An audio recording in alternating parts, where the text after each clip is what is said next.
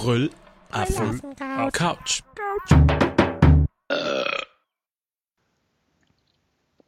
Hallo und herzlich willkommen zur achten Folge der Brüllaffen Couch. Heute in etwas anderer, kleinerer Besetzung, da zwei Affen im Dschungel geblieben sind und wir sie nicht finden konnten. Heute mit dabei ist Knut Moin.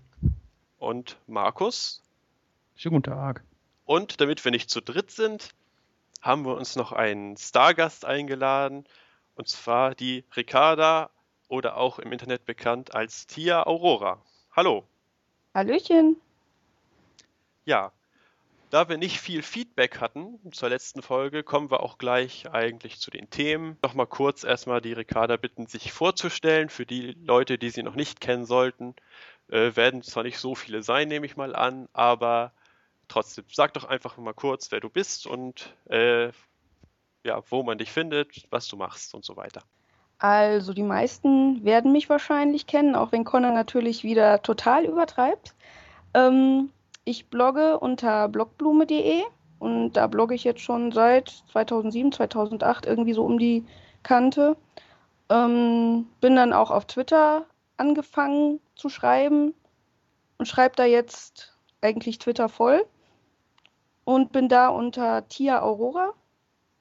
Ja, und seit kurzem bin ich auch so ein bisschen beim Tech-Bloggen dabei und schreibe da sowohl für LG als auch für Magic als auch für ähm, Stereopoly. Ja, das ist so das, was ich im Internet mache. Gut, und ähm, jetzt erst nochmal vielleicht abseits von den äh, Tech-Blogs. Ähm, worüber schreibst du sonst so? Also auf deinem privaten Blog gibt es da auch so äh, ja, Vorlieben, die du bei den Themen hast? Also beim privaten Blog, es kommt immer drauf an, womit ich mich gerade beschäftige. Also ich habe Interessen, die ich, die ich gut finde und die dann aber auch wieder verschwinden und die dann auch im Blog nicht mehr auftauchen. Im Moment ähm, habe ich auch ein bisschen Technisches drin, aber das versuche ich so gut wie möglich auf den anderen Blogs auszulagern und ähm, ja, ich schreibe viel über Ernährung, äh, Sachen, die ich im Netz finde, Gedanken, die ich mir zu bestimmten Themen mache, auch das Netz betreffend. Und da versuche ich dann immer mal wieder, äh, ja, die Gedanken zusammenzufassen und für die Leute aufzubereiten. Ja, und äh, dein Blog ist ja schon auch ein paar Jährchen alt. Hast ja gesagt, 2007, 2008 fing das so an. Ähm, bekannt bist du ja eigentlich auch mit deinem Blog schon ein bisschen in der, in der Blogosphäre. Hast du da so bestimmte Erfolge vielleicht schon errungen oder sind, bist du mit den Besucherzahlen zufrieden? Sind die irgendwie vielleicht außergewöhnlich hoch? Äh, Ich glaube, für, für so ein privates Mischmasch, Chaos, ich schreibe über das, was ich denke, Blog, kann ich mich eigentlich gar nicht beschweren, was die Besucherzahlen angeht. Man muss natürlich, man darf es natürlich jetzt nicht mit Nischenblogs vergleichen, die ähm, ziemlich viel Content zu einem Thema haben. Aber das war für mich auch nie der Anspruch, dass ich jetzt irgendwie besonders hohe Besucherzahlen habe, sondern einfach, dass ich die Leute erreiche, die das Thema interessiert. Und was für mich so ein Erfolg ist, ähm, zum Beispiel meine, meine Ernährungsratgeber und meine Rezepte, dass die auch über Google relativ gut gefunden werden und dass die auch relativ oft verlinkt werden in Foren und ja, dass Leute daraus äh, für sich Informationen gewinnen können und das als Hilfestellung nehmen und vielleicht sogar auch Erfolge haben. Also ich habe mitgekriegt, dass sehr viele durch meine Blogartikel selber auch angefangen haben, zum Beispiel abnehmen zu wollen. Das sind dann Leute gewesen, ähm, die es jahrelang versucht haben, aber nie irgendwie auf den grünen Zweig gekommen sind und dann äh, durch meine Artikel es versucht haben und dann gemerkt haben, es funktioniert und es funktioniert sogar ziemlich gut und ähm, ja, die jetzt glücklich sind. Und das ist für mich so ein Punkt, äh, das hätte ich eigentlich nie gedacht, dass ich das mit dem Bloggen erreichen kann. Und es freut mich natürlich, wenn ich das lese. Ja, schön. Äh, wir verlinken das natürlich auch alles in unseren Shownotes, also können die Hörer dann auch äh, sich auf deinem Blog mal umschauen. Äh, eingeladen haben wir dich aus mehreren Gründen, aber einer ist die schon angesprochene Tech-Blogger-Szene, in die du reingekommen bist. Wie bist du denn da überhaupt reingekommen? Hat man dich da einfach gefragt, irgendwie, ja, hallo, äh, wir sind von LG, möchtest du bei uns irgendwie was bloggen oder wie ist das abgelaufen? Das, das lief eigentlich fast so ähnlich. Ich habe ähm, mit meinem privaten Blog vor zwei Jahren angefangen, ähm, auch mal Produkte zu testen. Also es sind ja mehrere Blogs angeschrieben worden von verschiedenen Agenturen. Und da bin ich dann an die ähm, Agentur gekommen, die auch für LG quasi die Social Media Sachen macht. Und habe dann erstmal äh, privat für meinen Blog durfte ich ein Handy testen. Und das haben die auch an mehrere Blogs geschickt und irgendwie hat denen mein Artikel wohl mit am besten gefallen. Und als dann im LG-Blog äh, ein Platz frei geworden ist, also einer der Redakteure äh, hat sich umorientiert und wollte was anderes machen und ist ein Platz frei geworden. Und dann bin ich einfach gefragt worden, weil ich auch Interesse an dem Thema habe, ob ich nicht einfach mitschreiben will. Und ich war natürlich anfangs ein bisschen skeptisch, weil ich habe mich jetzt außer mit dem, mit dem Handy, was ich da bekommen habe, nicht wirklich groß mit dem Thema beschäftigt. Aber ich hatte natürlich Interesse dran und fand das auch alles ganz spannend und bin dann quasi über meinen Schatten gesprungen und habe dann dazu gesagt. Und ja, seitdem, also das ist jetzt seit Mai bin ich dabei und seitdem schreibe ich da und äh, ja, ich bin quasi über mich hinausgewachsen, was das angeht und habe da auch viel Spaß dran und mache das ziemlich gerne, weil das zu meinem sonstigen Alltag ein schönes Kontrastprogramm darstellt. Weil das sind einfach Themen, mit denen man sich so im Alltag nicht unbedingt beschäftigt. Und ja, da kann man auch mal abschalten vom Alltag.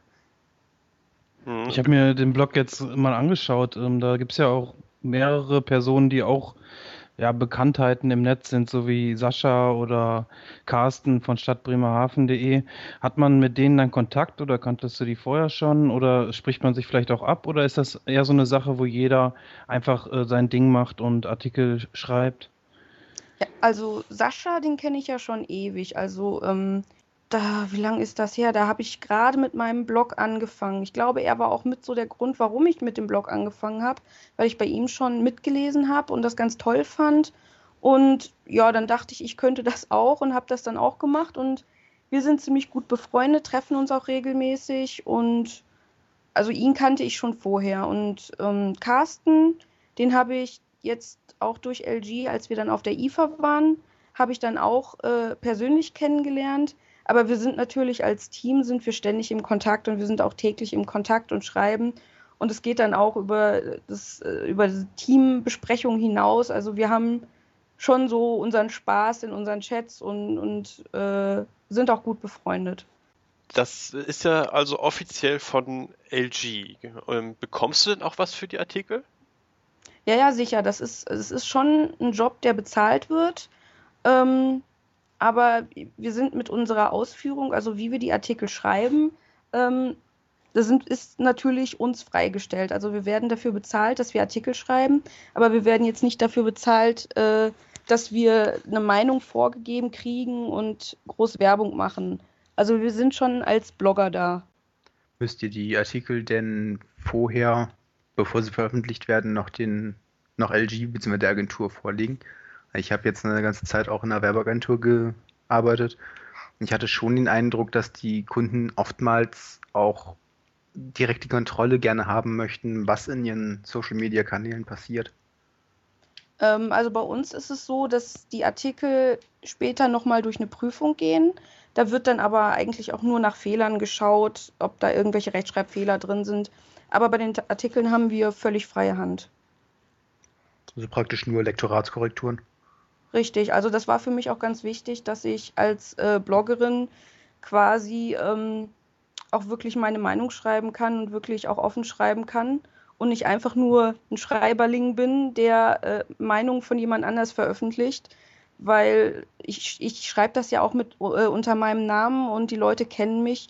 Und dann möchte ich natürlich nicht als kleines Schreibäffchen dastehen und deswegen war mir das auch ganz wichtig. Und das war auch so einer der Gründe, warum ich zugesagt habe, weil mir da die Freiheit gelassen wird. Also man könnte auch sagen, sagen wir mal, ein LG-Produkt, diese und diese Sachen gefallen mir sehr daran, aber das zum Beispiel kann ich gar nicht noch vollziehen oder finde ich nicht so super, das wäre dann auch in Ordnung im Artikel zu erwähnen. Ja, es kommt immer darauf an, wie man die Kritik verpackt. Also man muss es auf jeden Fall, wenn man, wenn man irgendwas anmerken möchte, man muss es auf jeden Fall in vernünftige Worte bringen. Also du kannst jetzt nicht sagen, äh, ich finde das jetzt scheiße, weil ja. es ist halt immer noch ein offizielles Firmenblog. Mhm. Ähm, aber man kann Dinge natürlich auch anbringen, man muss sie natürlich nur nett verpacken. Ja. Ähm, das ist ja immer so eine Sache, wenn man sozusagen als, als Beruf, sage ich jetzt mal, bloggt. Ähm, es ist ja irgendwie so ein bisschen verpönt zu sagen, was man bekommt. Das ist, äh, darfst du das eigentlich, dürftest du es sagen, wie, was du genau dafür bekommst, dass du das machst? Nee, dürfte ich, dürfte ich nicht. Also das ist, okay. das ist unter, unter äh, Geheimhaltung. Ja, okay. Äh, interessiert wird es mich nämlich, aber ich, äh, ich habe mir das schon gedacht, dass es äh, natürlich irgendwie geheim gehalten wird, aber ist auch verständlich. Ähm, aber noch eine andere Sache. Äh, mit dem LG-Blog hatte ich ja auch schon das Vergnügen, dass ein Interview mit mir mal geführt wurde. Das hat ja im Prinzip äh, nichts wirklich mit äh, einem, einem Tech-Thema oder mit LG äh, ganz und gar nichts zu tun. Äh, finde ich irgendwie interessant, dass das in einem Firmenblog trotzdem gemacht wird. Das finde ich aber sehr positiv, dass also ähm, über die Firmenbelange hinaus auch irgendwie mal über den Tellerrand geguckt wird. Ist das auch äh, explizit von LG so kommuniziert worden, dass das gemacht werden soll? Also inhaltlich haben wir, ähm, haben wir zwar Themen, die aufgegriffen werden müssen, also das sind äh, zum Beispiel Pressemitteilungen, wo wir darüber berichten müssen, aber wir haben außerhalb äh, dieser, dieser äh, Muss-Themen haben wir auch freie Hand, ob wir auch über was anderes schreiben können. Also das ist zum Beispiel auch diese Interviewreihe, da bin ich übrigens auch interviewt worden damals. Ähm, aber das können dann auch ähm, Sachen sein, die ähm, ja auch mit dem Tech-Thema selber zu tun haben, äh, aber jetzt nicht unbedingt mit LG-Produkten. Das heißt, ähm, zum Beispiel auch, man kann über Android-Apps schreiben oder man kann über interessante Windows-Programme schreiben. Solche Sachen sind natürlich auch mit drin, weil wir wollen ja auch nicht nur äh, ein Blog sein, wo es nur allein um die Produkte geht, sondern wir wollen ja auch noch ein bisschen über unseren Tellerrand hinausschauen und den Leuten vielleicht auch Hilfestellungen geben bei, bei Programmen oder bei Apps. Und dieses, ähm, diese Interviewreihe ähm, ist einfach in der Hinsicht entstanden, weil wir als Blog ja auch Teil der Blogosphäre sind. Und da gehören auch andere Blogger mit dazu. Und wir selbst sind ja auch Blogger. Und ähm, ja, für uns war das eigentlich selbstverständlich, dann denen auch einen Platz zu geben, wo sie auch mal selber zu Wort kommen können.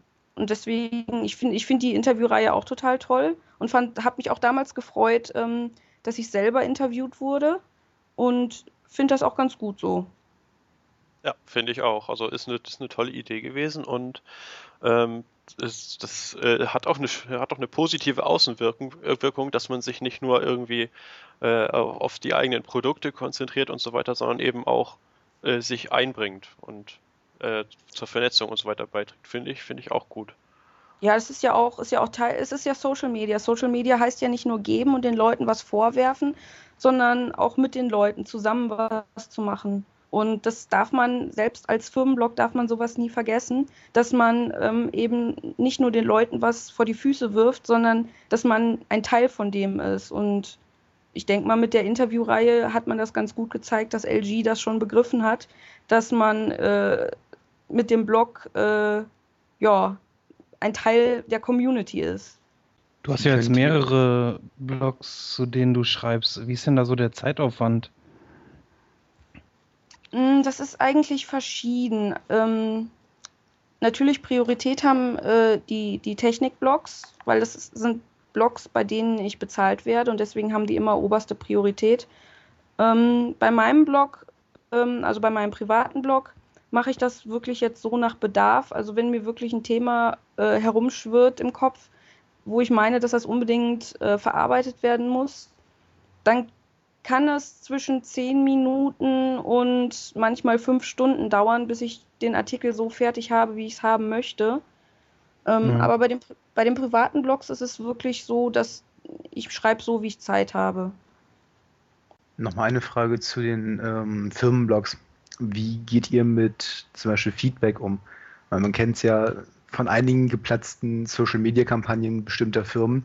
Ich möchte sie jetzt nicht erwähnen, aber ich denke, jedem ist klar, wovon ich spreche, wo dann so eine 9-to-5 Social-Media-Betreuung da war, beziehungsweise wo, wenn dann wirklich auch mal negatives Feedback kam, diejenigen, die den Social-Media-Bereich betreut haben, entweder sich erstmal wieder an die PR-Abteilung wenden mussten, um überhaupt zu wissen, was sie tun dürfen, oder wo sie einfach stumpf überfordert waren. Wie ist das da mit euch? Weil ich denke mal, auf den, als Autoren im LG-Blog werden auf euch sicherlich auch Kunden mit Fragen mal zukommen. Ja klar, also wir sind meistens sind wir sogar der erste Ansprechpartner äh, vor der Firma selber, weil die Leute im Internet natürlich nach der Firma suchen und ähm, dann sehen, da ist ein Blog und dann schreibe ich da und dann kommentiere ich da. Und bei uns ist es so, dass wir ähm, jede Anfrage natürlich lesen und so gut wir können darauf eingehen. Und der Zeitaufwand, den jeder dabei betreibt, ist eigentlich freigestellt. Aber bei uns ist es dann auch so, dass ähm, wir dann auch wirklich erst dann aufhören, ähm, wenn wir mit den Anfragen für den Tag durch sind. Und das kann dann auch gut und gerne mal sein, dass man da bis weiß ich nicht, 23 Uhr sitzt und dann noch Sachen beantwortet, weil ähm, ja die Leute die Infos haben möchten. Und wir sind auch immer im ständigen Kontakt ähm, zu LG, dass wir die Infos auch direkt weitergeben können von der Firma. Habt ihr denn da direkt auch Ansprechpartner für, also auch zum Beispiel technische Ansprechpartner, die dann eben diese Zeiten mitmachen? Oder müsst ihr dann, wenn ich jetzt um 23 Uhr eine Frage stelle, ihr kriegt das noch mit, müsst ihr dann wirklich auf den nächsten Tag vertrösten, sorry, es ist kein Techniker mehr im Haus, wir gucken dann morgen mal. Es kommt immer auf das Thema an. Also wenn es jetzt äh, so zum Beispiel Android-spezifische Sachen sind, ähm, da jeder von uns selber Android-Handys benutzt, weiß man bei den meisten Sachen selbst Bescheid und kann da weiterhelfen. Ähm, wenn es jetzt Sachen sind, wo wir als Social-Media-Team nichts machen können oder wo wir, wo wir keine Handhabe haben, dann äh, haben wir spezielle Ansprechpartner oder wenn es wirklich ein Thema ist, was den Support betrifft, also den offiziellen Support von LG, dann äh, geben wir das weiter. Aber wenn wir oder wenn wir bei Themen, wo wir selber wissen, was da gemacht werden muss, äh, handeln wir natürlich sofort. Okay. Ähm, werdet ihr auch auf so, ähm, naja, auf die Real-Life-Ebene geholt und auch auf Messe-Events und so weiter eingesetzt? Ähm, also auf der IFA waren wir offiziell als LG-Team vor Ort, haben auch ähm, viele Blogposts zur IFA gemacht, hatten sogar eine kleine, äh, kleine Sendung, äh, wo wir über die IFA berichtet haben. Und das lief dann über LG selbst und dann sind wir auch von LG dahin eingeladen worden und haben dann da auf der IFA äh, gearbeitet. Also je, je nachdem, ähm, ob die Messe dann für LG äh, interessant ist und ob sie selber darauf vertreten sind. Zum Beispiel auf der Gamescom war ich auch. Da war LG auch vertreten. Ähm, ja, dann wird man da eingeladen. Das ist cool. Ist natürlich immer mit Arbeit verbunden. Es ist nicht so, dass man dann den ganzen Tag da rumsitzt und sich die Sachen anguckt. Von der IFA habe ich selber eigentlich nicht viel gesehen, weil ich wirklich fast nur mit LG beschäftigt war. Aber es ist auf jeden Fall eine Abwechslung zum, zum Arbeitsalltag und es macht auch Spaß. Vor allen Dingen, wenn man so ein tolles Team hat, wie wir haben. Also wir hatten auch bei der Arbeit Spaß zusammen. Das ist immer gut. Ja, haben wir hier auf der Brüllaffen-Couch auch meistens.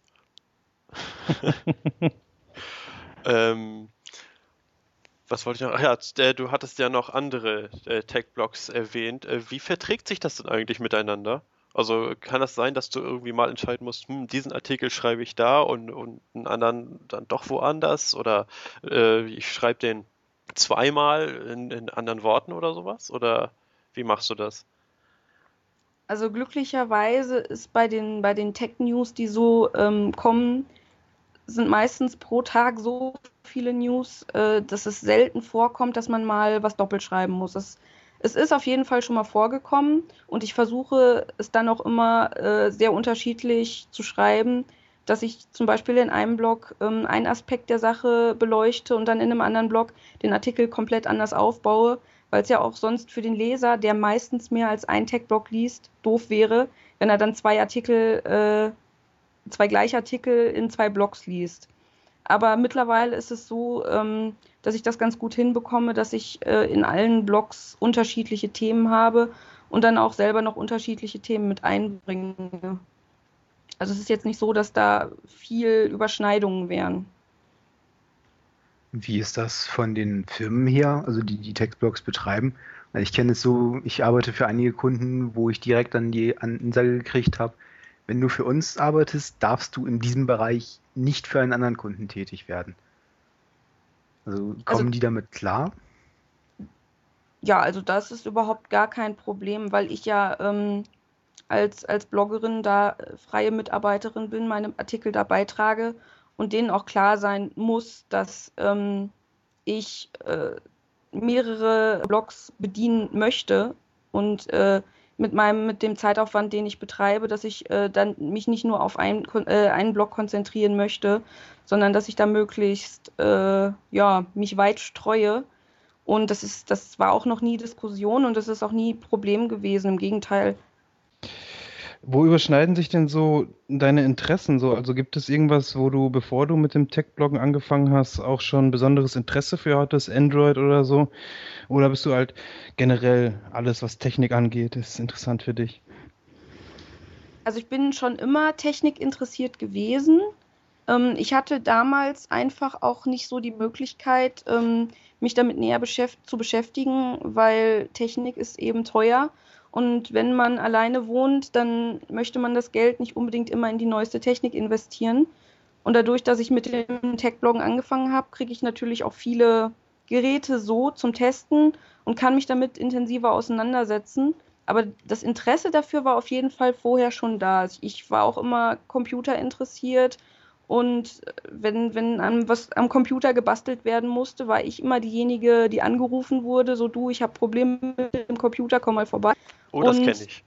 Ja, ich auch. Das ist, also das ist eigentlich, eigentlich ein sehr undankbarer Job, vor allen Dingen, wenn es dann zu unpassenden Zeiten kommt. Aber also Interesse war auf jeden Fall schon immer.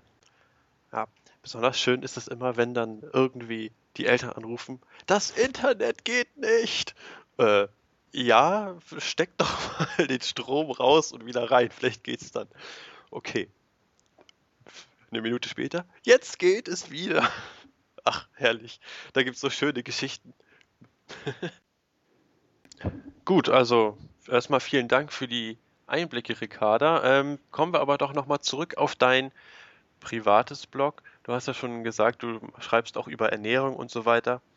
Ähm, gibst auch Tipps äh, das ist ja eigentlich auch ein sehr interessantes Thema, was irgendwie sehr viele Leute beschäftigt. Äh, mich auch. Mhm. Ähm, ja, Knut, dich auch? Ja, definitiv.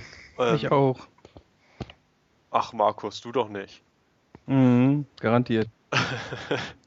Na gut, da sieht man es mal. Also es ist so ein omnipräsentes Thema. Und du hast ja auch gesagt, du, du freust dich auch anderen Tipps geben zu können und äh, es gibt auch Feedback und so weiter dazu. Äh, wenn du jetzt irgendwie jemandem, der deinen Blog noch nicht kennt, irgendwie einen Tipp geben würdest, der, ähm, der sagt, er möchte sich besser ernähren und vielleicht ein bisschen was abnehmen, was würdest du als äh, erstes vorschlagen, so als wichtigste Maßnahme vielleicht? Also das Allerwichtigste und was ich mir auch als ähm, oberste Regel gesetzt habe, ist, dass man auf jeden Fall einschränkt, ähm, zu künstlich verarbeitete Lebensmittel zu kaufen und zu essen. Also es war auch einer meiner ersten Beiträge, die ich bei mir im Blog geschrieben habe, dass ich mich darüber aufgeregt habe, dass die Leute heutzutage ähm, nicht mehr kochen. Also, oder das, was sie als Kochen bezeichnen, eigentlich nur Fixtütchen auf, äh, in Wasser umgerührt und dass sie das Kochen nennen und dass das für sie Ernährung ist. Und wenn man mal schaut, was in so diesen Tütchen drin ist oder was in, in Süßigkeiten drin ist, ähm, dann wird einem manchmal schon schlecht und dann überlegt man sich, wenn ich so viel Müll esse, wie soll ich denn dann gesund bleiben und wie soll ich dann ähm, mein Gewicht halten? Und genau das war eigentlich auch mein Problem, dass ich ähm, auch aus Zeitmangel oder sagen wir es doch einfach beim Wort aus Faulheit ähm, zu solchen Produkten gegriffen habe. Und für mich war das dann auch der Punkt, wo ich dann überlegt habe, ähm, wie kann ich das ändern? Und das ist immer so der erste Gedanke, den man jemandem auf den Weg geben muss. Was isst du? Und ähm, überleg das, was du isst. Ähm, das ist die Basis für dein Leben und die Basis ähm, ja für deine Gesundheit. Und wenn, wenn du nur Müll isst, dann kann nicht viel bei rauskommen. Und ja, das sage ich eigentlich den Leuten immer als erstes und lass sie dann überlegen und ähm, reflektieren, wie ihre Ernährung wirklich aussieht. Mhm. Und ähm, was würdest du jetzt jemandem sagen? Okay, ich habe deine Tipps gehört, aber ähm, aus irgendwelchen Gründen arbeite ich 14 Stunden am Tag und ich habe nur ganz kurz Zeit, mir was zu machen. Würdest du dann sagen, könntest du denen auch einen Tipp geben oder würdest du sagen, ja, nehmt euch die Zeit für eine Stunde Mittagessen machen oder so? Also ich gehöre ja selber zu den Leuten, ähm, die eigentlich gar nicht die Zeit haben, groß zu kochen und ähm, die bei, bei denen es schnell gehen muss. Und das Gute daran, also an meiner Ernährung ist, dass es Produkte gibt, auf die man einfach zurückgreifen kann, wenn es schnell gehen muss und die satt machen und die lange satt machen und wo man sich jetzt um, ums Kochen erstmal nicht so die großen Gedanken machen muss. Und mhm. da gebe ich dann, da gebe ich dann auch gerne Tipps für Zwischenmahlzeiten, die man auch einfach mitnehmen kann und wo man dann auch lange satt bleibt. Und das ist, finde ich, auch immer ganz wichtig. Ähm, dass man nicht nach einer Stunde schon wieder Hunger hat und weil Hunger macht schlechte Laune und man will sich ja nicht den Tag verderben lassen. Ja, stimmt. Wie machst du das jeden Tag? Also jetzt mal angenommen, du hast die Zeit, kochst du dann wirklich jeden Tag eine einzelne Portion für dich? Weil das ist das, was mich am meisten davon abhält, meine Sachen selber zu kochen, weil ich sehe einfach nicht, dass sich der Aufwand lohnt, nur für eine Mahlzeit, die ich jetzt am Mittag esse, dann alleine für mich zu kochen. Vor allem auch bei den, bei den kleinen Mengen, die ich dann kochen müsste. Einfach auch die Energieverschwendung bzw. die Zeitverschwendung, bis der Herd heiß ist und so weiter. Kannst du auch für zwei Tage kochen. Ja, genau, so mache ich das auch. Also wenn ich wirklich was Großes koche und weiß, dass ich da relativ viele Zutaten für brauche, dann koche ich auch für zwei Tage vor und freue mich dann, dass ich am nächsten Tag äh, die Sachen nur aufwärmen muss. Aber das ist, das ist, glaube ich, auch so eine, so eine Einstellung beim Denken, dass man sich überlegt, so bin ich es mir wert, dass ich für mich mir die Zeit nehme, mir was zu essen zu machen? Oder ähm, bin ich es mir nicht wert? Und das ist auch so ein, so ein Punkt. Man muss wissen, dass man es sich wert ist. Und man muss auch ähm, ja dieses Selbstwertgefühl manchmal wieder entdecken, weil viele haben das auch gar nicht mehr und sagen, ja, für mich alleine lohnt sich das nicht. So, wenn es sich nicht für dich lohnt, für wen soll es sich dann lohnen? Und das ist auch so ein Punkt. Also es ist nicht nur die Ernährung, die man verändern muss, sondern man muss auch sein Denken über sich selbst verändern. Weil erst wenn man sich selbst etwas wert ist, ähm, dann kann man auch was verändern. Und für mich ist es so, dass es, dass es für mich eigentlich Spaß macht, wenn ich mich hinstelle und koche und für mich selber was Leckeres esse. Es ist natürlich manchmal schade, ähm, wenn man was total Tolles gekocht hat und es eigentlich gerne jemandem zeigen möchte, so hier probier mal, das ist mir total gut gelungen. Ähm, aber ich freue mich dann für mich, dass es mir schmeckt und dass, dass ich das für mich hinbekommen habe. Und ähm, wenn es wirklich extrem gut gelungen ist, dann blogge ich auch darüber und lasse es die Leute nachkochen und die Leute dann selbst daran teilhaben. Aber ich muss mir für mich schon genug wert sein, ähm, ja, dass ich, dass ich mich hinstelle und für mich selbst koche. Und das ist, das ist dann so, also wenn man das für sich verinnerlicht hat, dann ist das auch gar nicht mehr so schlimm. Ja, sa sagen wir mal in meinem Fall. Ich habe häufiger die Zeit, mir selbst was zu kochen und habe da auch Spaß dran. Und ähm, dann komme ich aber zum Beispiel mit so Sachen, ja, haust du noch ein bisschen Creme fraiche rein oder Sahne oder dies und das. Äh, könntest du da irgendwie Alternativen empfehlen? Oder also ich muss jetzt zugeben, ich habe die Rezepte auf deinem Blog jetzt nie, noch nicht durchgelesen. Ähm, würdest du dann sagen, ja, mach doch mal dies und das, ähm, das hat weniger Kalorien oder das schmeckt trotzdem total super? Oder wie würdest du da so rangehen? Also bei mir ist es ja so, ähm, ich zähle keine Kalorien. Ähm, ich verwende gut, gerne und viel Fett. Also Fett ist etwas, wo ich überhaupt nicht reduziere oder sage, das lasse ich jetzt mal weg, sondern ich reduziere einzig und allein die Kohlenhydrate. Und das ist dann eben Zucker, das sind Getreide, Nudeln, Reis, also alles, was so darunter fällt und was uns immer als gesund verkauft wird. Und mhm. das lasse ich weg und da muss ich mir eigentlich auch gar keine Gedanken mehr drum machen. Ich kann so viel Sahne verwenden, wie ich will, dass es schmeckt, weil Fett ist Geschmacksträger. Ganz, das ist ganz klar. Wenn man ähm, mal ein 0,1% Joghurt gegessen hat und danach einen Sahnejoghurt, dann weiß man, wo der Geschmacksträger herkam. Und ähm, also wenn man sich verinnerlicht, was man weglässt, dann man, hat man eigentlich volle Freiheit beim Kochen. Muss sich dann, muss da nichts abwiegen oder äh, sagen, da muss ich jetzt einsparen. Also ich lasse die Sachen konsequent weg und dann ist es in Ordnung. Und das ist, daran gewöhnt man sich und das funktioniert ja. dann auch gut. Das hört sich ja auch in der Umsetzung ganz leicht an, finde ich jetzt so. Das ist ja ganz cool.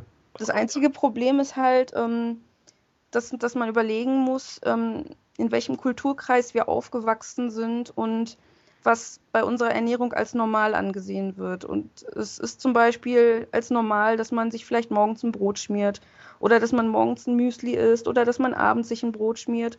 Und das sind dann auch immer, also das größte Problem für Leute, die ihre Ernährung umstellen, ist, was esse ich morgens? Weil viele es gewohnt sind, morgens irgendwas Süßes zu essen. Und irgendwie ein Marmeladenbrot oder ein Nutella-Brot. Und Richtig. Und die Leute. Ach, das war eine konkrete Anspielung auf mich. Ah ja, okay. Und die Leute müssen dann wirklich lernen, ähm, diesen süßen Faktor vom Frühstück zu streichen. Um einfach auch davon loszukommen, zu denken, man braucht unbedingt was Süßes. Und also das Frühstück ist für viele das Schlimmste in der Umstellung. Aber also Mittagessen, Abendessen geht dann. Würdest du denn auch das Brot weglassen oder das Brötchen? Brötchen und Brot gibt es bei mir schon seit einem Jahr gar nicht Kann, darf ich mal fragen, wie sieht denn bei dir ungefähr so ein Frühstück aus? Also Frühstück ist bei mir ganz dekadent. Gibt es bei mir Rührei mit Bacon und ins Rührei kommt natürlich noch Sahne rein, damit es besser schmeckt. Mhm. Und wenn ich das morgens esse, dann bin ich bis mittags mindestens satt. Ja, Hört sich ja lecker an. Ist auch sehr lecker. Wenn ich mal vielleicht eine, eine, eine Geschichte einwerfen dürfte. Ähm, bei mir ist das gar nicht so lange her. Also es war letztes Jahr, im oh, Juni ungefähr. Da habe ich irgendwann mich auf die Waage gestellt und gedacht, oh mein Gott, das, äh, das da kann so nicht weitergehen. Da hatte ich meinen Höchststand, was das Gewicht angeht. Da habe ich dann auch gedacht, nee, also jetzt musst du irgendwie umdenken. Ähm, da habe ich dann im Prinzip äh, ganz konkret umgestellt, eigentlich nur mein Abendessen. Äh, bei uns war das, war das immer so, äh, abends gab es dann gab's Brot mit Aufschnitt, irgendwie sowas, also Abendbrot. Und dann habe ich mir gesagt, nee, jetzt esse ich abends einfach nur noch nur zwei bis drei Stück Hühnerfleisch, also nur äh, also eiweißhaltiges weißes Fleisch und äh, verzichte dadurch auf Kohlenhydrate. Das habe ich äh, eigentlich ziemlich lange durchgehalten. Da habe ich innerhalb von einem Monat äh, 8 Kilo abgenommen, was ich irgendwie ziemlich erschreckend fand, dass das wow. so geht. Weil das, aber es war wahrscheinlich, weil ich auch gerade irgendwie so einen Höchststand hatte, ging das vielleicht auch schnell wieder runter. Mag sein. Äh, und innerhalb eines Jahres habe ich 20 Kilo abgenommen. Da kam aber hinzu, ich hatte auch noch Stress und so weiter. Da haben mehrere Faktoren eine Rolle gespielt. Äh, aber ich fand es dann irgendwie schon interessant. Irgendwie hat mir das auf jeden Fall sehr einen, einen guten Anstoß gegeben, äh, einfach nur mein Abendessen umzustellen. Äh, mein Frühstück habe ich äh, weiter so gegessen. Mein, mein Toast mit Nutella musste sein. Vielleicht habe ich nicht mehr zwei mit Nutella gegessen, sondern nur noch eins und dafür eins mit, mit einem Schinken oder ein Stück Schinken oder irgendwie sowas. Äh, aber es gibt ja auch immer diesen Spruch, ne, man soll morgens essen wie ein König, mittags wie ein äh, Bürger und abends wie ein Bettelmann oder irgendwie so. Weil, weil das Frühstück eben wichtig ist, um Energie für den Tag zu haben. Aber ich fand das irgendwie krass, in einem Jahr 20 Kilo und da hatte ich, da habe ich dann so äh, Anfang des Jahres so wenig gewogen wie äh, weiß ich nicht, als ich, als ich 16 war oder so. Und das fand ich schon krass. Da ist das, davon ist inzwischen wieder ein bisschen hoch, auch ein bisschen mehr als ich wollte. Äh, das habe ich aber auch schon wieder runter. Aber wenn man ein bisschen darauf achtet äh, und dieses Kohlenhydrate sparen, äh, was hier schon angesprochen wurde, das, das hilft mir also auch wirklich gut. Kann ich wirklich jedem zum Ausprobieren empfehlen.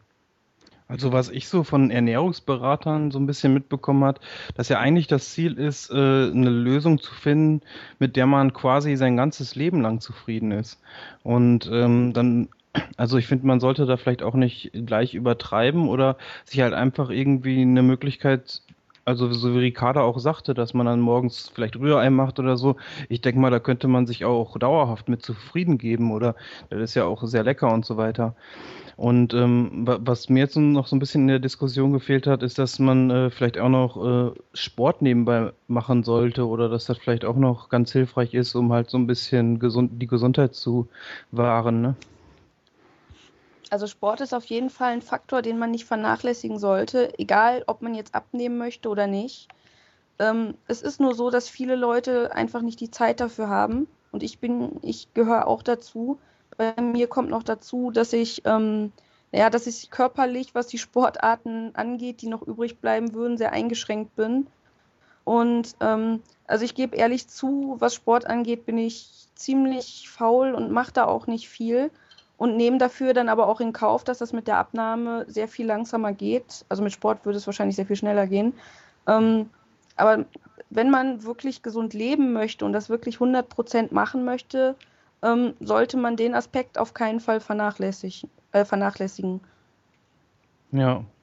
Aber ja, ich meine, ich habe da jetzt auch nicht. Ja. äh, weil äh, vielleicht Leute, die stark übergewichtig sind, äh, sollen nicht plötzlich äh, anfangen zu joggen, weil das nicht gut für die Knie ist. Also da hilft es vielleicht auch mit dem Arzt drüber zu reden äh, und einen äh, Sportplan, Diätplan, irgendwie sowas zu erstellen. Also da sollte man vielleicht Ja. schon Profi ranlassen. Ja, ganz wichtig ist, dass man sich auch, dass man sich auch realistische Ziele setzt. Also man darf nicht anfangen und sagen, ähm, also wenn wenn man, so wie du, ähm, jetzt einen Punkt hat, wo man sagt, jetzt muss ich irgendwas ändern, dass man jetzt sagt, ich mache jetzt jeden Tag drei Stunden Sport und ähm, ich esse nur noch Salat und habe dann bis äh, nächsten Monat 30 Kilo abgenommen. Also das sind Ja. so Pläne, bei denen man direkt scheitert. Das kann man direkt vergessen. Auch beim Abnehmen ist es ganz wichtig, dass man sich realistische Zwischenziele setzt. Und ähm, wenn man sie dann übertrifft und wenn man, wenn es dann schneller geht, dann kann man sich freuen. Und wenn es mal langsamer geht, okay, dann ist es eben so. Ähm, aber man sollte wirklich versuchen, ähm, das auf eine gesunde Art und Weise zu machen. Vor allen Dingen, wenn man zu viel auf einmal abnimmt, weiß jeder, das sieht dann trotzdem nicht schön aus, weil die Haut ähm, muss sich ja auch mit zurückbilden und wenn man das alles viel zu schnell macht, ähm, dann hat die Haut gar nicht die Zeit dazu. Und deswegen ist es, ist es dann auch oft besser, etwas langsamer abzunehmen ähm, und dafür dann hinterher schön knackig zu sein, als das viel zu schnell zu machen und dann auszusehen wie Ende 60. Ja, richtig. Ja, obwohl in manchen Situationen wird man da sicherlich auch nicht dran vorbeikommen. Also ab einem gewissen Gewicht würde ich sagen, selbst wenn man langsam abnimmt, dann werden auf jeden Fall die Dehnungsstreifen bleiben oder auch Hau- Hautfalten bleiben und ähm, das ist dann, glaube ich, auch schwer. Also auch so ein bisschen psychologisch damit umzugehen, finde ich Ja, das zumindest. ist, das ist, das ist auf jeden Fall ganz individuell, wie viel Gewicht man hat bei welcher Größe und vor allen Dingen auch, wie das Gewicht verteilt ist. Das ist ja auch bei jedem anders. Ähm, es können, man kann da zwei Frauen haben, die wiegen das Gleiche, aber die eine Frau hat vielleicht ein bisschen dickere Beine und die eine hat dafür ähm, einen größeren Busen und hat deswegen dann ähm, das gleiche Gewicht. Man muss da wirklich ähm, individuell schauen und es ist auch, ähm, was ich bei, bei dem Low Carb bemerkt habe, ähm, dass die Regeln, also man sagt ja, man sollte irgendwie nicht mehr als ein halbes Kilo im Monat abnehmen. Also das hatte ich irgendwie im Kopf so als Regel. Und Mhm. bei Low Carb lässt es sich eigentlich gar nicht vermeiden, dass es oft schneller geht. Aber das ist jetzt nichts, was da, was daherkommt, weil man besonders wenig isst, weil wenn ich morgens mein großes Rührei mit Bacon esse und dann mittags noch eine relativ große Portion und abends noch mal ordentlich esse, es ist nicht so, dass ich zu wenig esse und deswegen abnehme. Es ist einfach so, dass der Körper selber ähm, die Geschwindigkeit bestimmt, wie viel Gewicht er verliert. Und ähm, also man sollte nicht versuchen, sowohl die Abnahme extrem zu beschleunigen, indem man irgendwas ganz Extremes macht, aber man sollte auch nicht versuchen, den Körper irgendwie an der Abnahme dann noch zu hindern und zu sagen, ich esse jetzt lieber mehr Kohlenhydrate, weil ich an- Angst habe, zu viel abzunehmen oder Ja. zu schnell zu viel abzunehmen. weil der Körper sein eigenes Gleichgewicht findet, wie er was abnehmen möchte. Und wenn man versucht, das zu manipulieren, dann schadet man sich meistens noch mehr, als dass man sich nützt. Ja, ich denke mal, das kommt auch so ein bisschen vielleicht auf die Ausgangslage an. Ne? Wenn man jetzt irgendwie 1,60 groß ist und 70 wiegt oder ob man 2 Meter groß ist und 170 wiegt. Ich, äh, es ist wahrscheinlich auch noch ein Unterschied, wie schnell man dann auch abnehmen kann und was realistisch ist wahrscheinlich. Ne? Natürlich, das ist, ähm, das ist so, dass ganz am Anfang geht die Abnahme am schnellsten. Also am Anfang ja. verliert man auch noch einen Teil Wasser, aber das ist dann meistens so nach ein, zwei Wochen hat sich das eingependelt. Aber mit je mehr Ausgangsgewicht man startet, ähm, desto schneller geht es am Anfang. Also als ich das erste Mal Low Carb angefangen habe, ich musste zwischenzeitlich unterbrechen, aber als ich das erst angefangen habe, ähm, da habe ich in der ersten Woche, also inklusive Wasserverlust, habe ich in der ersten Woche acht Kilo verloren und danach waren es dann immer mal wieder so ein halbes Kilo. Aber am Anfang geht es immer ganz, ganz schnell. Und mhm. so gegen Ende, wenn man so sein Idealgewicht erreicht, und das ist dann nicht das Idealgewicht, was man sich in den Kopf gesetzt hat, sondern das, was der Körper für ideal hält, merkt man, dass es immer langsamer geht. Und dann sind es vielleicht in der Woche sind es mal 100 Gramm und dann sind es im Monat vielleicht mal 100 Gramm. Ähm, aber man nähert sich eben langsam dem Idealgewicht und irgendwann hört es auf. Und das ist auch das Gute daran. Ähm, Low Carb ist eben nicht nur für die Abnahme gedacht. Das verwechseln immer ganz viele, die denken, ja, aber danach nimmst du dann ja wieder zu, wenn du normal isst. So, für mich ist das normal. Also so wie ich mich jetzt ernähre, ist für mich normal. Und ich ernähre mich auch hinterher weiter so, wenn ich ähm, mein Idealgewicht erreicht habe. Das ist einfach für mich ein ne Weg, mich gesund zu ernähren und dabei bleibe ich dann. Und im Idealfall halte ich das dann auch bis zum Lebensende durch. Würdest du denn sagen, dass das auch andere Bereiche so im Leben oder beziehungsweise vom Gefühl her verändert? Also zum Beispiel, ob man mehr wach ist, nicht mehr so müde ist, ein bisschen fitter sich fühlt oder so. Äh, hängt das da mit zusammen mit der Ernährung? Also ich habe ja viele Faktoren bei mir, ähm, die es beeinflusst hat, von denen ich gar nicht wusste, dass es da überhaupt Einfluss drauf hat. Also ich bin ähm, Allergikerin und hm. ähm, ich merke, wenn ich viel Kohlenhydrate esse, was zwischendurch einfach auch mal vorkommt, wenn man zum Beispiel auswärts ist und dann nicht so die große Auswahl hat, dass da äh, meine Allergie schlimmer wird. Und nicht, weil ich auf diese Sachen, die ich esse, allergisch bin, sondern einfach, weil mein Körper das, die Allergieanzeichen verschlimmert und verstärkt. Und genauso merke ich auch, wenn ich ähm, Kohlenhydrate esse, dass ich teilweise sowas wie so einen Muskelkater habe, am nächsten mhm. Tag und Kopfschmerzen habe, weil mein Körper das einfach überhaupt nicht mehr verkraften kann. Und ähm, als ich angefangen habe mit der, mit der Ernährungsumstellung ganz frisch, ähm, also es, ich habe die ersten Monate habe ich nach Atkins gelebt. Also das ist auch so ein, so ein Ernährungsplan, der darauf abzielt, wenig Kohlenhydrate zu essen. Und es ist so ein Stufenplan. Aber ich habe mich davon mittlerweile verabschiedet, weil ich das so mehr Freestyle mache und das besser mit meinem Alltag ähm, ja, vereinbaren kann. Aber ganz am Anfang, so die ersten zwei Wochen, war das für mich ganz schlimm, weil in den ersten zwei Wochen sich der Körper und der Stoffwechsel umstellt und ich habe mich richtig krank gefühlt. Also ich hatte eine Woche Migräne, ich habe mich gefühlt, als hätte ich Grippe. Und als die zwei Wochen um waren, ähm, das, war, das war total schlagartig, von einem auf den anderen Tag war ich auf einmal fit, ich war wach. Ähm, also ich hatte vorher wirklich das Problem, dass ich nach dem Essen, wenn ich was gegessen habe, ich bin total müde geworden. Und gerade wenn man arbeitet und dann sein Mittagessen gegessen hat und dann auf der Arbeit irgendwie zwei, drei Stunden braucht, um überhaupt wieder wach zu werden, dass man was machen kann, das ist immer ganz schlimm. Und bei mir war es dann so, dass ich wirklich leistungsfähig war von morgens bis abends durch. Und das war für mich natürlich erstmal fast eine Offenbarung, weil ich wirklich Probleme mit Müdigkeit hatte. Ja. Also ich habe äh, eine Studie gelesen, dass das also nicht Depression verursacht, aber dass es Symptome verursacht, ähm, die einer depressiven Verstimmung sehr ähnlich kommen. Und dass, wenn man das weglässt, dass ähm, das eine stimmungserhellende ähm, Wirkung hat. Also jetzt nicht in dem Sinne, dass, dass es die Stimmung manipulieren würde, sondern dass einfach dieser Faktor wegfällt, ähm, der so Tiefs verursachen kann. Und ich kann das für mich, kann ich das auf jeden Fall bestätigen, dass, ähm, ja, dass die Stimmung oder dass sich die Stimmung auf jeden Fall positiv verändert.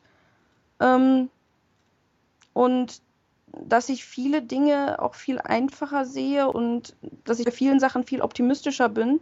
Und ja, das ist für mich eigentlich so auch so ein Punkt, wo ich sage, wenn ich jetzt meine Ernährung wieder ändern würde, dann würde ich all diese Sachen wieder aufgeben, die ich für mich gewonnen habe. Also, dass ich leistungsfähiger bin, dass ich wacher bin, dass ich abnehme, ähm, ja, dass, dass meine Laune besser ist. Und das ist so ein Punkt, da will ich auch gar nicht mehr zurück. Also die Motivation dabei zu bleiben, ist für mich ziemlich groß. Okay. Wie handhabst du das denn, wenn du, du hast ja gerade erwähnt, dass man, wenn man auswärts ist, definitiv die Probleme hat, die Ernährung nicht durchzuhalten. Wie handhabst du das? Weil teilweise lässt sich ja nicht vermeiden, dass man mit anderen mal auswärts essen muss. Es gibt normalerweise, wenn man jetzt nicht unbedingt in einem Burgerrestaurant ist, gibt es normalerweise überall äh, Gerichte, die ich essen kann. Also als wir in Berlin auf der IFA waren, ähm, da waren wir auch relativ oft auswärts essen. Und da habe ich eigentlich überall was gefunden, ähm, ja, was mit meiner Ernährung äh, ja, vereinbar war. Also wenn ich, wir waren auch einmal in einem Burgerrestaurant, dann habe ich mir einen Salat bestellt und habe mir auch einen Burger bestellt und habe dann einfach das Brötchen weggelassen. Also ich habe ähm, das Fleisch in der Mitte rausgegessen, habe den Salat gegessen. Das hat von der Menge für mich auch super gereicht und ich habe nur das Brötchen weggelassen und dann ging es auch wieder. Okay, also du lässt einfach die Teile, die dann nicht low carb fähig sind, wieder zurückgehen. Richtig, genau. Also die meisten verstehen das dann auch. Ähm, ich habe da bis jetzt auch noch nie einen bösen Kommentar deswegen bekommen. Und äh, die anderen sind dann meistens immer nur ein bisschen neidisch, weil sie meinen, du pickst dir nur das Beste raus und dann äh, erwähne ich nur, warum sollte ich dann das Schlechte essen? Gutes Argument. Wie stehst du so bei Abnahmen zu diesem ganzen Thema ähm, Abnehmen mit irgendwelchen Präparaten? Es gibt ja irgendwie massenweise Zeug, irgendwie Quellmist, sag ich jetzt mal, ähm, der im Magen aufgeht oder irgendwelchen anderen Krempel, der den ähm, der die Verdauung verändert oder wie auch immer. Siehst du das ähnlich wie ich, dass das ziemlich viel Müll ist oder? Also diese Präparate, die mögen ja alle irgendwie zu ihrem Ziel führen. Aber wenn man sich die Leute anguckt, die sowas nehmen, ähm, und wenn die aufhören, die Sachen zu nehmen, wo sie dann enden. Und meistens enden sie dann mindestens da, wo sie angefangen haben oder noch mit dem Gewicht höher. Und es ist ja die Sache, wenn ich abnehmen möchte, dann möchte ich das dauerhaft. Und ich, wenn ich weiß, dass ich zu viel wiege, dann liegt das an einem Fehlverhalten von mir selbst. Meistens daran, dass ich, dass ich nicht genug auf die Ernährung achte oder dass ich wirklich zu viel esse oder zu wenig esse. Es kommt natürlich auch vor, dass Leute zu wenig essen, und dann, wenn sie essen, das Falsche essen und dann nehmen sie auch zu und verstehen nicht, warum sie zunehmen, weil sie, weil sie doch wenig essen. Und ähm, diese Präparate mögen vielleicht ihre Wirkung haben, aber sie haben nicht den Lernprozess im Kopf. Wenn ich, wenn ich etwas dauerhaft erreichen möchte, dann muss ich die, den Grund kennen, dann muss ich wissen, wie ich etwas ändere und dann komme ich erst an mein Ziel und dann kann ich mein Ziel auch dauerhaft erreichen. Und deswegen halte ich von so Präparaten, mal davon abgesehen, dass sehr viele Präparate auch ähm, gefährlich sind, manche Präparate wirkungslos sind, manche sogar wirkungslos und gefährlich sind, ähm, dass wenn man etwas erreichen will, dass man nicht versuchen soll, irgendwelche Abkürzungen zu nehmen, sondern dass man versuchen soll, den manchmal wirklich harten Weg des Lernens und des Begreifens zu gehen, weil man da am Ende mehr von hat. Und das sollte sich jeder auch wert sein und die Gesundheit sollte sich auch jeder wert sein, ähm, dass man, dass man diesen Lernprozess mitmacht, weil der ist fürs Abnehmen ist der ganz wichtig. Würdest du denn auch irgendwo die Grenze ziehen? Also zum Beispiel, ich habe ja eher das Problem mit der Gewichtszunahme, aber manche sind ja auch extrem dünn. Ähm, würdest du dann ab einem gewissen Punkt sagen, okay, ähm, genug ist genug? Ich propagiere ja immer, dass jeder das wiegen soll oder so viel wiegen soll, wie er sich selber wohlfühlt. Und okay. das, das, propagiere ich insofern, dass ich nicht möchte, dass die Leute sich an irgendeinem Schönheitsideal festhaften, was ihnen von außen vorgegeben wird. Also wenn, wenn jetzt jemand kommt, oder, ähm, der vielleicht 1,60 groß ist und meint so mit 70, 80 Kilo, das ist mein Idealgewicht und das ist mein Wohlfühlgewicht und drunter möchte ich gar nicht wiegen, dann wäre ich die Letzte, die sagt, du musst aber abnehmen, weil das gesünder ist, wenn du jetzt noch mehr abnimmst. Also der oder das größte Ziel sollte es sein, dass die Person sich wohlfühlt und dass die Person in den Spiegel gucken kann und sagen kann, das bin ich und so möchte ich sein. Und, ähm, und äh, ja, so fühle ich mich wohl. Es ja. ist natürlich schwierig, die Grenze zu ziehen, wie wenig darf jemand wiegen. Und man sollte immer, ähm, also ich habe es mitbekommen, ähm, vor allen Dingen, wenn man, wenn man einen Ernährungsblock hat oder einen Blog hat, was sich viel damit auseinandersetzt, dass man auch an Leute gerät, die ähm, Normalgewicht haben und sich runterhungern möchten und die noch weniger wiegen möchten, weil sie in Klamotten passen möchten oder weil sie die Leute auf den Fotos toll finden und so aussehen möchten. Und das ist dann für mich der Punkt, wo ich sage, die Leute haben nicht ein Problem mit ihrem Gewicht, sondern die Leute haben ein Problem mit ihrem Selbstwertgefühl, weil sie sich selbst ähm, nicht so sehen, wie sie sind, sondern weil sie gerne jemand anders sein möchten und weil sie gerne jemanden imitieren möchten weil sie hoffen, dass sie dadurch genau die gleiche Aufmerksamkeit kriegen wie die Person. Und die Leute sollten dann eher an, ihr, an ihrer Psyche arbeiten und da, daran arbeiten, ähm, ja, wie sie sich selbst sehen, als an ihrem Gewicht, weil das Gewicht ist nicht das Problem. Und das ja. habe ich auch irgendwann mal in einem Blogpost verpasst, weil ich ähm, das Gefühl hatte, dass sehr viele Leute ähm, auch Abnehmtipps einfach nur zum Runterhungern und richtig dürr werden äh, sehen. Und dass die Leute vielleicht, bevor sie ihre Gesundheit total kaputt machen, weil ähm, dieses auf Untergewicht bringen natürlich auch den Stoffwechsel kaputt macht, weil man dauerhaft dem Körper weniger zuführt, als er wirklich braucht und den Körper in den Ausnahmezustand bringt. Und gerade in jungen Jahren ist das ganz schlimm und ähm, man wird immer Probleme mit dem Gewicht äh, bekommen, wenn man sich, wenn man sich runterhungert. Weil wenn der Stoffwe Stoffwechsel einmal kaputt ist, ist das ganz schwierig, den wieder auf Normalniveau zu bringen.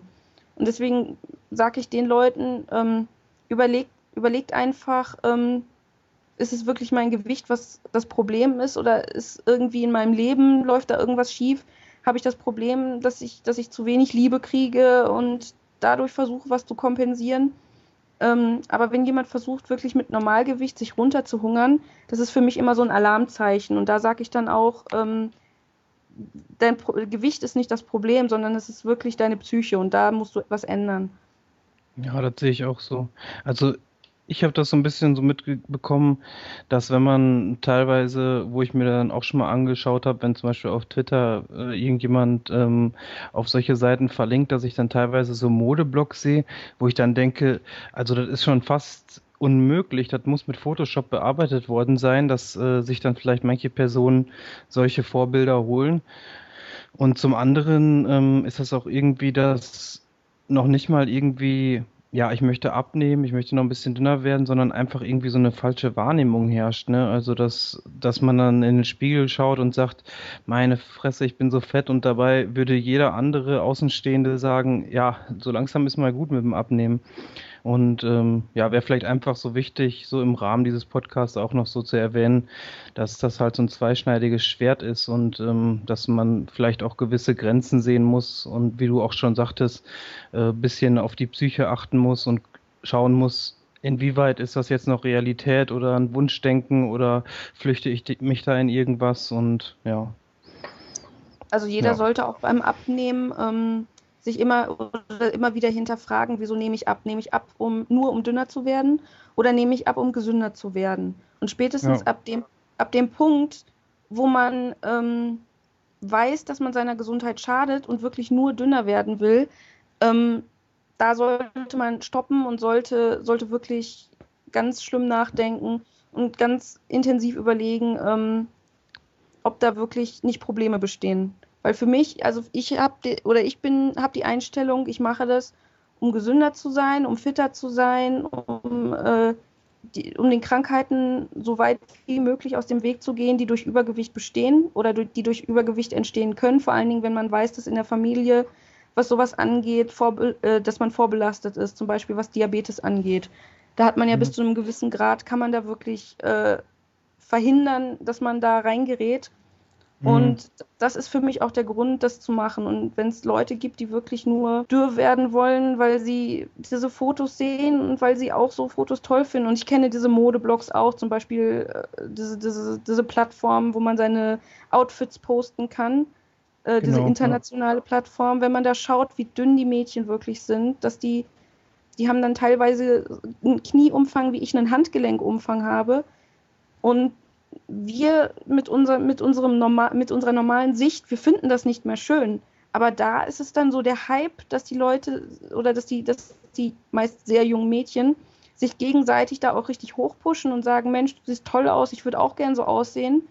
Und ähm, wie man das verhindern kann und wie man das vermeiden kann, ja, man kann, wenn man, wenn man sowas sieht, man kann versuchen, darauf aufmerksam zu machen, äh, ja, darauf aufmerksam zu machen aber da sehe ich dann eigentlich auch wieder die Eltern in der Mitschuld oder in der Mitverpflichtung, darüber, darauf zu achten und mit den Kindern dann auch zu reden, weil die sehen ihre Kinder ja jeden Tag und äh, die sehen, wenn sie zu dünn sind.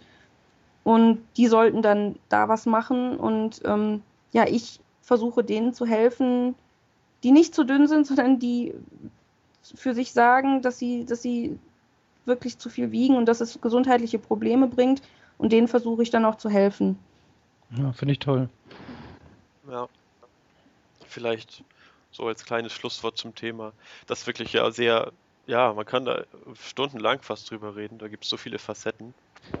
Ähm, man sollte halt einfach darauf achten, äh, dass man etwas, dass man das so tut, dass man seiner Gesundheit eben gut tut.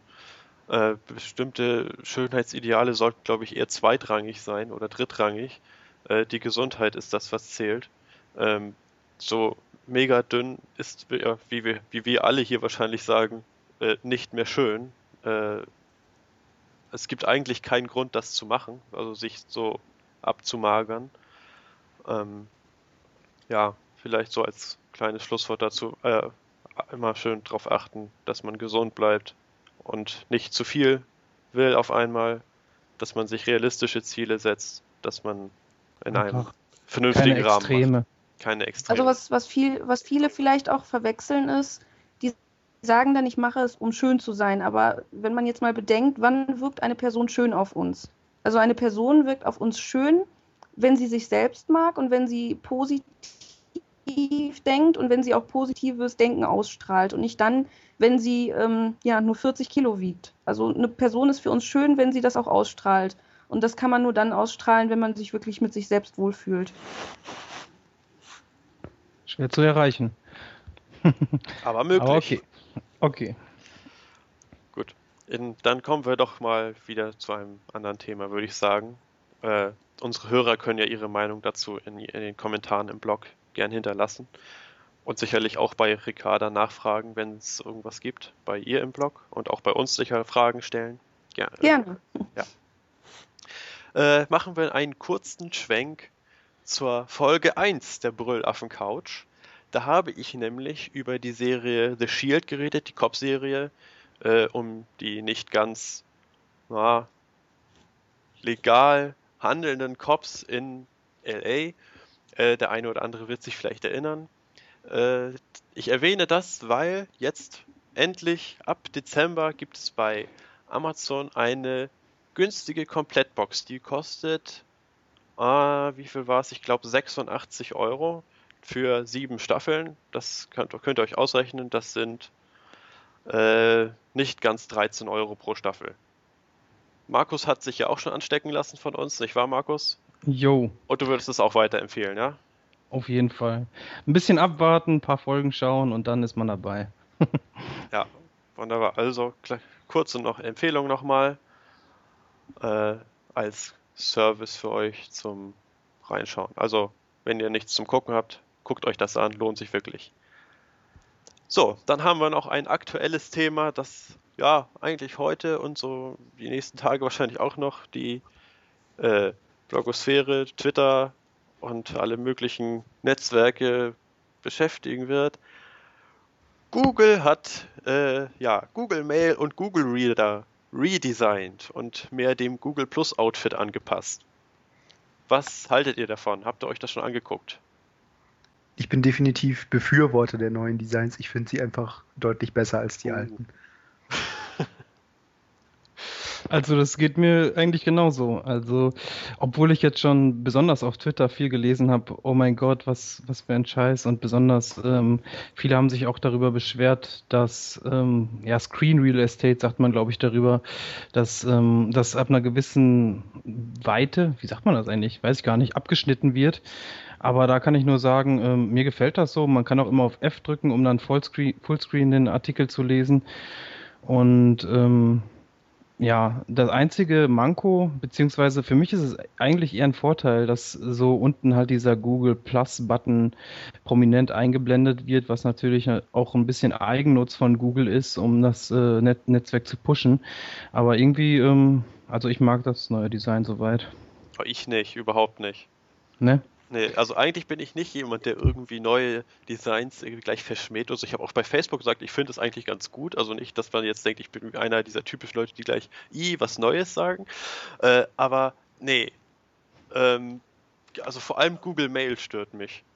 Es, es, es sieht mir viel unübersichtlicher aus als vorher, weil es von den Farben her alles einheitsweiß ist irgendwie.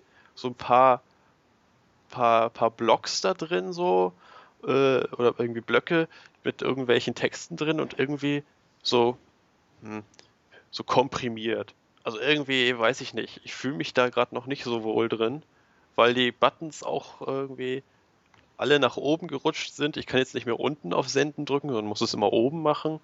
Äh, Refresh ist jetzt irgendwie auch so, so ein großer Button mit einem Kreis drin und ich kann nicht irgendwie, also irgendwie komme ich da noch nicht so ganz mit zurecht. Google Reader äh, stört mich im Moment noch nicht so. Da haben sich zwar mehr Leute drüber aufgeregt, also diese, diese Share-Features habe ich bisher eigentlich kaum genutzt, deswegen stört mich das nicht, dass die jetzt weggefallen sind. Äh, mit der Breite, ja, das war ja vorher eigentlich auch schon so, dass im Prinzip nur die Bilder irgendwie Fullscreen waren und doch trotzdem irgendwie sonst eine bestimmte Breite war, ich glaube 640 oder so. Ähm, naja, damit kann ich einigermaßen leben. Also ich bin, was das angeht, bin ich ja, ich habe ja darüber geblockt, ich bin ja ziemlich zweigeteilt.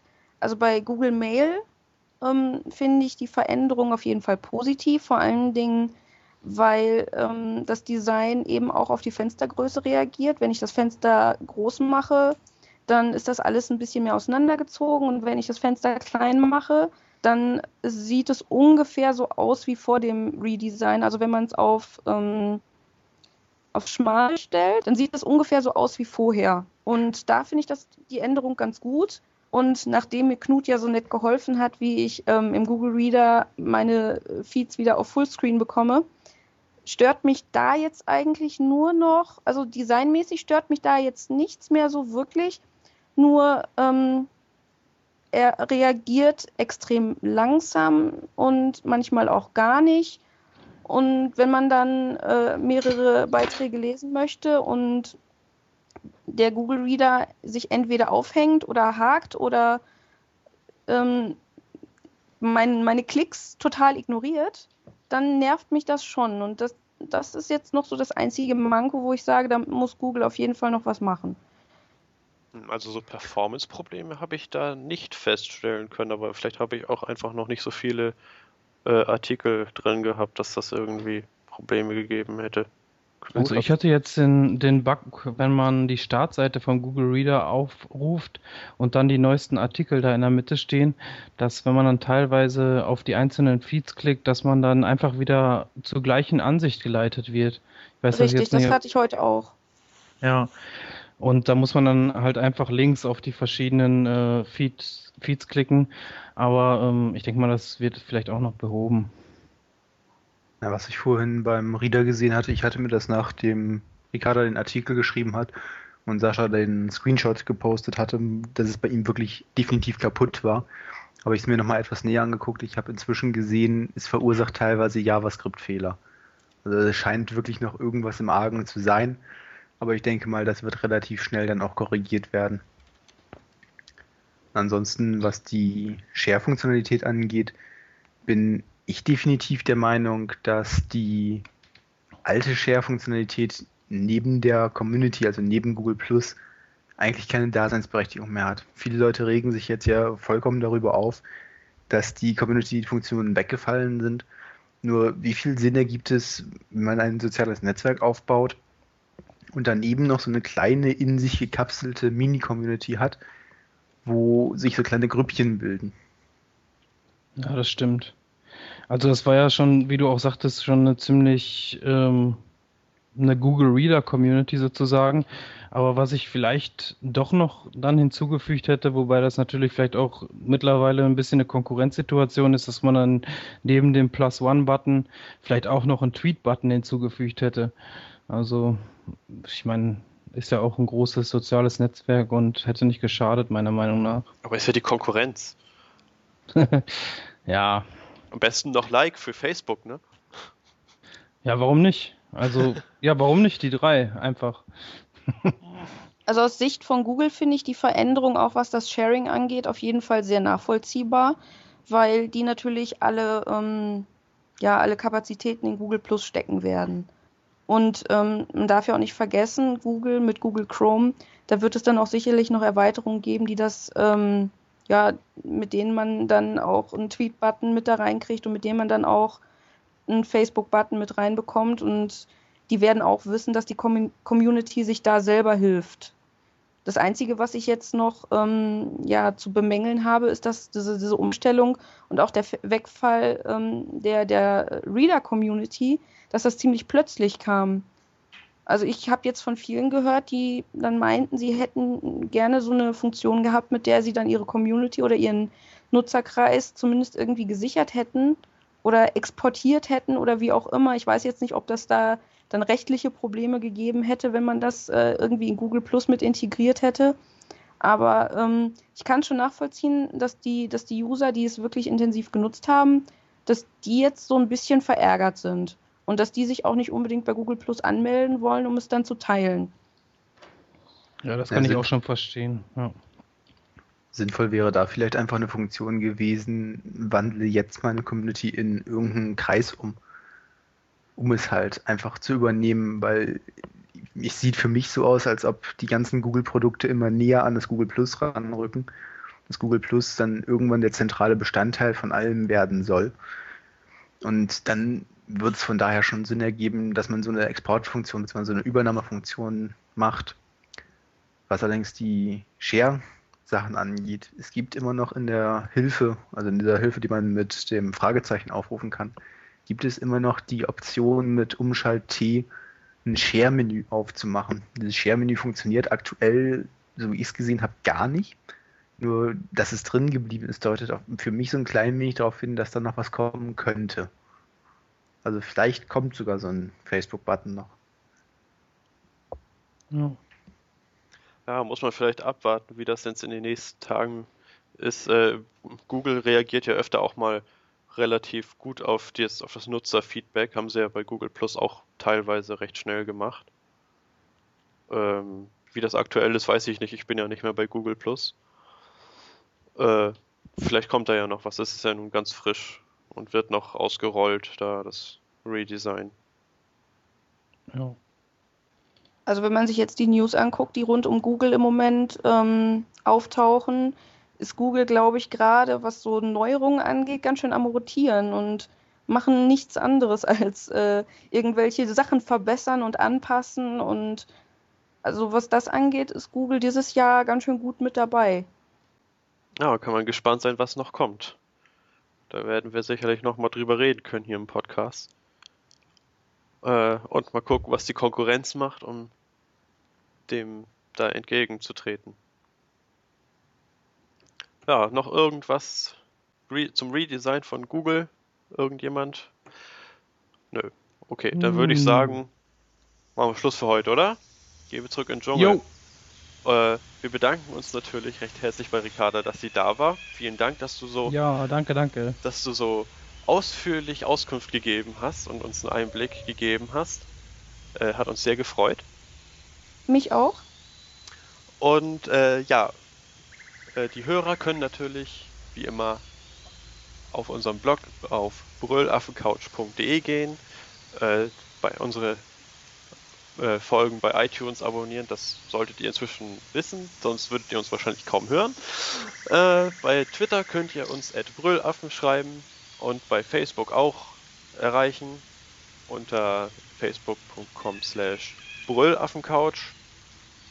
Und dann würde ich sagen, wir hören uns so na, wahrscheinlich in einer Woche wieder. Bis zum nächsten Mal. Tschüss. Tschüss. Tschüss.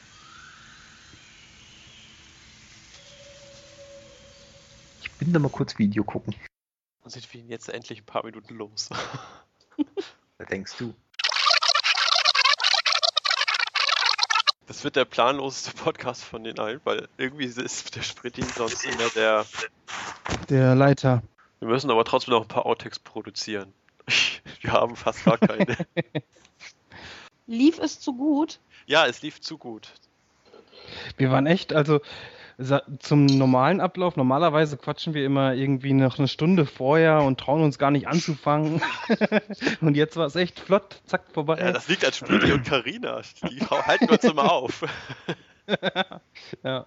Meinst du, wir halten so lange durch? Ja, wir müssen mal gucken, wie weit wir dann irgendwie auch abschweifen. Mit Ricarda zusammen, meine ich. Ihr könnt ja äh, drüber abstimmen, wie ihr das machen möchtet.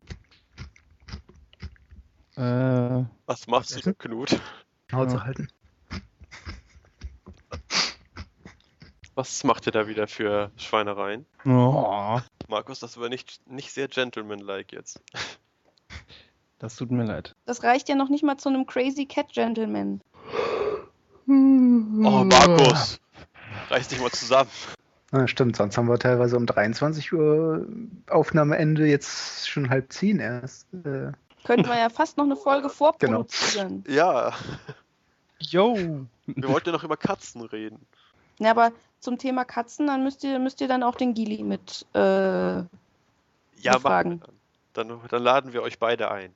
Oh nein. Ich muss mal eben prollen und mich gleichzeitig auch erniedrigen. wenn das irgendwer sieht. Mami, Mami, ich mag keine blauen Spaghetti mehr. Sei ruhig, Oma hat doch genug davon. äh, das ist Hardcore eigentlich, ne? Das ist lecker. Ich Kaufernjau heißt ich liebe dich. Oh, Oder Neuken in de Keuken. oh. Aber Spritti, also der hat echt ein super Talent dafür.